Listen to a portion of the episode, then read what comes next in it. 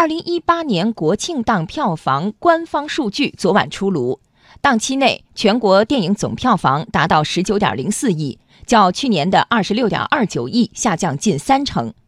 这也是近十年中继二零一六年之后，国庆档第二次出现票房滑坡。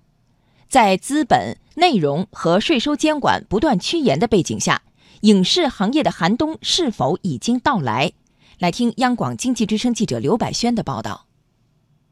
国家电影局昨晚公布的数据显示，今年国庆档全国总票房同比下降百分之二十七点五八，观影人次同比下降百分之三十点一一。猫眼研究院首席科学家刘鹏说，今年国庆档成绩不佳，是因为缺少高口碑影片，几部在档期内的头部电影在网上的评分也都不高，大盘增长缺乏动力。一五年以来，中国电影市场得到了快速发展，主要原因来源于人口红利。但是，一八年以来，人口红利在逐渐消失，高口碑影片对吸引观众观影变得越来越重要。消费端遇冷，资本端的日子也不太好过。影视板块在节后第一天集体飘绿。广发证券观点认为，影视行业的融资活跃度正在有所下降。数据显示，今年以来，影视行业在二级市场融资的公司数量同比减少超过百分之五十，只有奥飞娱乐、中文在线和芒果超媒三家完成了定增。另外，影视板块 IPO 仍然保持着零的记录。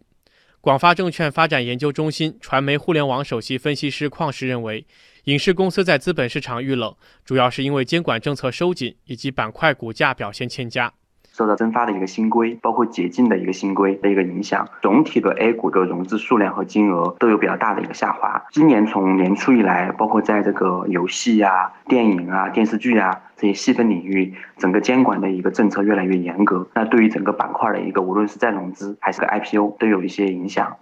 除了资本和内容层面上的高压监管，税收监管也在集中发力。就在昨天晚间，国家税务总局释放消息，已经部署开展规范影视行业税收秩序工作。而在此之前，由于税收优惠政策的适用条件越来越严格，作为影视行业曾经的避税天堂，新疆边境小城霍尔果斯的影视公司注销潮引起广泛关注。在中央财经大学文化经济研究院院长魏鹏举看来，注销潮中的一些公司本身就具有投机属性。所以，当税收政策红利退去，逐利者就会第一时间退场。霍尔果斯当地呢，对于享受税收优惠政策的这些企业呢，要求在地化，呃，也就是要有实际的办公场所，还有要实际的工作人员，以及呢，要把一部分税收优惠呃拿出来，要在当地进行投资。就是这些因素，应该说是促使他们快速注销的一个直接原因。各种迹象都显示，业内景气度不佳。有评论质疑，影视行业秋意阵阵，即将迎来寒冬。对此，魏鹏举并不赞同。他说，影视行业正在经历去泡沫化的过程，这个过程恰恰是一个拐点。我觉得，从原来的野蛮生长和无序爆发，进入到一个更稳定、更成熟的后续发展期。